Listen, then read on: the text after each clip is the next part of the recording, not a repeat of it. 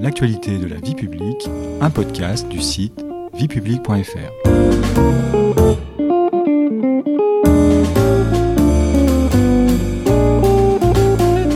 Bonjour à tous, bonjour Stéphanie. Bonjour Patrice. Le lancement d'un nouveau programme de construction de réacteurs nucléaires, dont l'entrée en service est envisagée à l'horizon 2035, constitue un véritable tournant de la politique énergétique française. Afin de mieux comprendre les défis auxquels le système électrique hexagonal sera confronté dans les années à venir, l'actualité de la vie publique consacre une nouvelle série à l'industrie nucléaire. Au sommaire de ce quatrième épisode, comment financer le nouveau nucléaire? Première question Stéphanie, combien coûte une centrale nucléaire?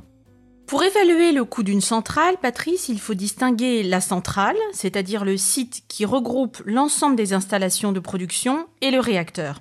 Une centrale comprend fréquemment plusieurs réacteurs installés sur le même site. La construction de chaque réacteur du parc nucléaire français a été estimée à environ 2 milliards d'euros.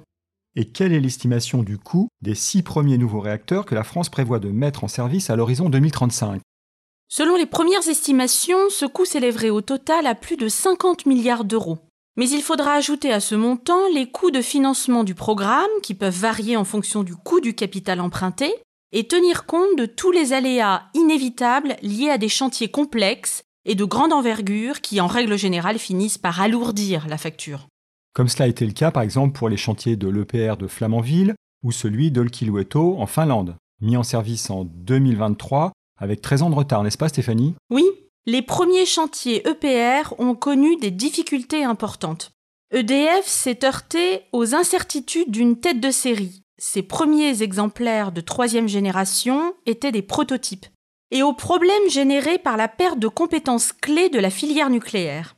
Tout cela a entraîné d'importants dérapages financiers. Le coût de l'EPR de Flamanville, dont le chantier a démarré en 2007 et dont l'entrée en service est désormais prévue en 2024 au lieu de 2012, est ainsi évalué, selon la Cour des comptes, à 19 milliards d'euros contre 3,4 au départ. Mais désormais l'EPR est arrivé à maturité industrielle et les deux premiers ont été mis en service avec succès en 2018 et 2019 à Taishan en Chine. Et pour les futures commandes prévues par la France, quel est le modèle de réacteur qui est retenu? Il s'agit d'EPR2, dont la conception a été un peu simplifiée afin d'en faciliter la construction et d'en réduire le coût par rapport à la première version, tout en conservant les mêmes exigences de sûreté. Le coût final par réacteur pourrait être de 10 milliards d'euros. Une des conditions de la rentabilité du programme est que les prochains réacteurs produisent de l'électricité à un coût raisonnable, L'objectif est fixé à 70 euros par mégawattheure. À titre de comparaison, compte tenu des coûts engendrés par sa construction, le coût du mégawattheure produit par la centrale de Flamanville devrait dépasser largement cet objectif, environ 150 euros par mégawattheure. Et comment Stéphanie la France envisage-t-elle de financer son programme de relance du nucléaire? Le schéma de financement du parc nucléaire mis en place dans les années 70 n'est plus envisageable aujourd'hui. À cette époque, l'État avait demandé à EDF de financer le programme par l'emprunt, mais aujourd'hui, la situation financière de l'entreprise est très dégradée. 2022 s'est soldé par 17,9 milliards de pertes et une dette de 64,5 milliards d'euros, le double par rapport à 2018. De plus, les opérations de maintenance décennale ainsi que le programme Grand Carénage qui vise à améliorer les réacteurs en termes de sûreté et de performance en vue de la prolongation de leur exploitation au-delà de 40 ans constituent une charge très importante pour les finances de l'entreprise. Environ 50 milliards d'euros d'investissement pour le programme Grand Carénage. Le démantèlement des centrales arrivées en fin de vie représentera également un coût important à l'avenir, même si ces opérations, qui peuvent être anticipées, font l'objet de provisions. Et dans les autres pays, euh, comment les nouveaux projets sont-ils financés? Concernant le financement des nouveaux concepts de réacteurs en développement dans le monde, environ 70, principalement aux États-Unis, en Russie, en Chine, au Royaume-Uni et au Canada, ils font, selon l'Agence internationale de l'énergie, quasiment systématiquement l'objet d'une coopération étroite entre acteurs privés et publics.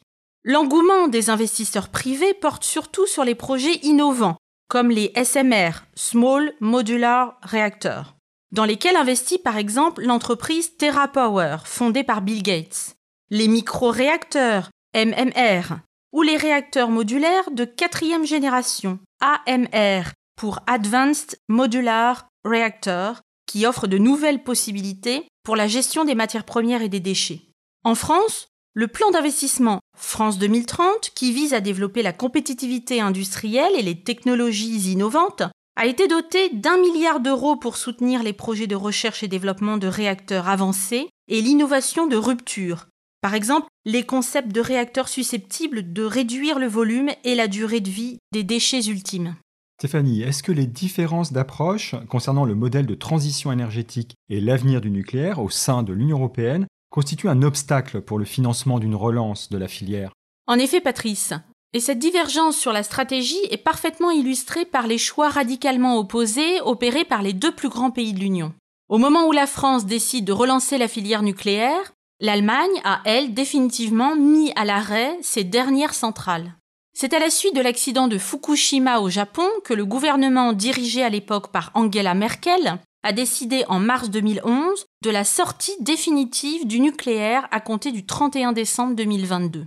La chancelière allemande avait pour expliquer cette décision mis en avant l'argument de la sécurité et le fait que la majorité des Allemands ne voulaient plus de cette source d'énergie.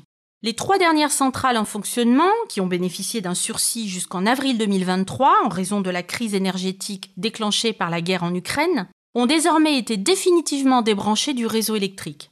De toute façon, en 2022, le nucléaire ne couvrait plus que 5 à 6% de la consommation électrique du pays.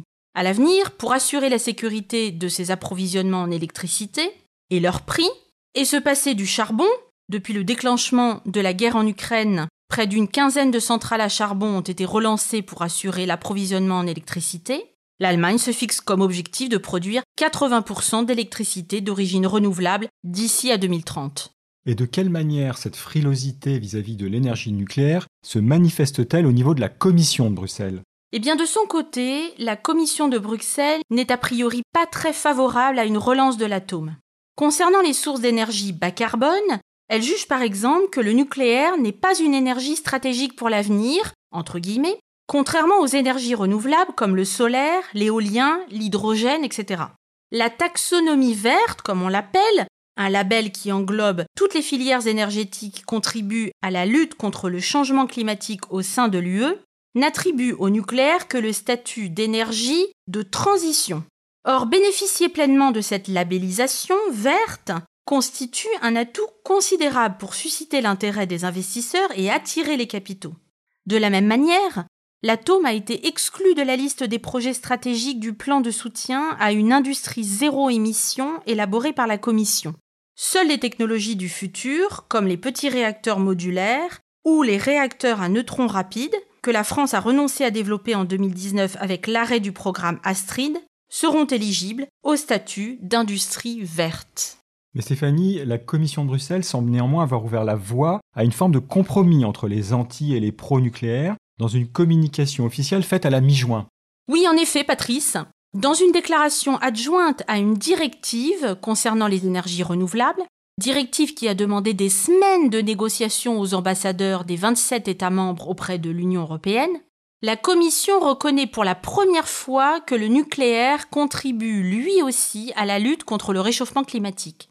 La communication rédigée sur un ton très diplomatique dit exactement ceci, je cite Des énergies sans combustible fossile, autres que les énergies renouvelables, contribue à atteindre les objectifs de neutralité climatique en 2050 pour les membres qui décident d'utiliser de telles sources d'énergie.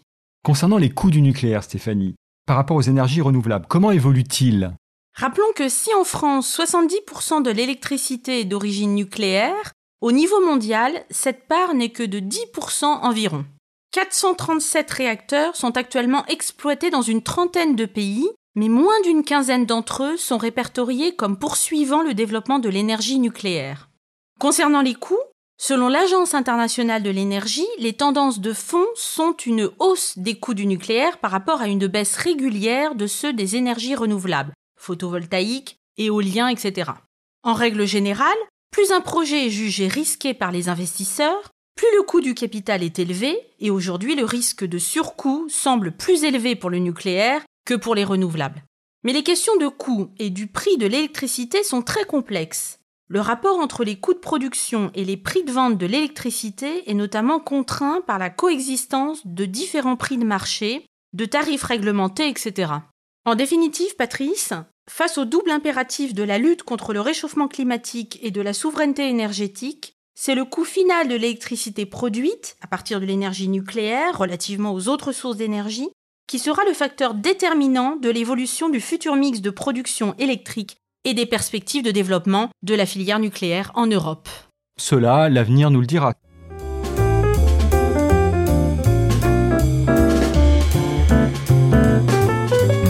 Merci beaucoup Stéphanie pour toutes ces explications. C'est la fin de la série que nous avons consacrée aux enjeux passés et futurs de l'énergie nucléaire.